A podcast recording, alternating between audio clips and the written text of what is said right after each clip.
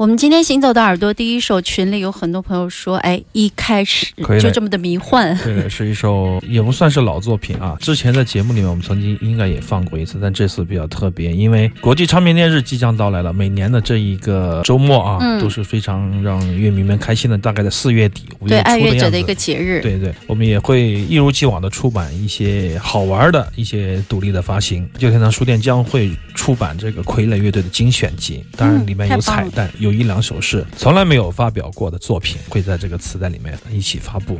那么同时应该还有一到两张专辑，包括马莫尔的在爵士节的木吉他、湘琴和冬不拉的一个现场。但是因为我们的明天音乐节要开始了，所以说我无法保证 三件齐发，但至少傀儡是可以出来的。所以说今天就播送了一首他们在二零一四年的这个专辑里面的作品，叫做《三十二天》。那么这盒磁带也将作为。我们的这个国际唱片店日的一个小小礼品，跟大家见面，限量三百盒啊，售完为止。哎，是三百盒应该挺少的呀。磁带嘛，喜欢的乐迷呢就会买一盒来收藏，大部分给到乐队来做一个巡演上的一个周边的售卖，也就是大家玩一玩就好了，像一个游戏一样。但是磁带的听感当然毫无疑问是非常好的，我们会做一些比较好的处理。最重要的是里面有彩蛋，这也是每一年的一个小小的活动吧，跟大家提前预告一下。小心机，看来过完年以后要上紧发条了。比如说阿飞这里，你看马上五月份的明天音乐节，就很多很多的事情啊。总觉得有特别多的事情要去办，要去做啊，嗯总觉得时间不够用。前两天跟朋友聊了，说时间不够用，他说老了都这样。少说点，好吧珍惜啊。珍惜我们的美好时光，行走的耳朵听少听但好听的音乐。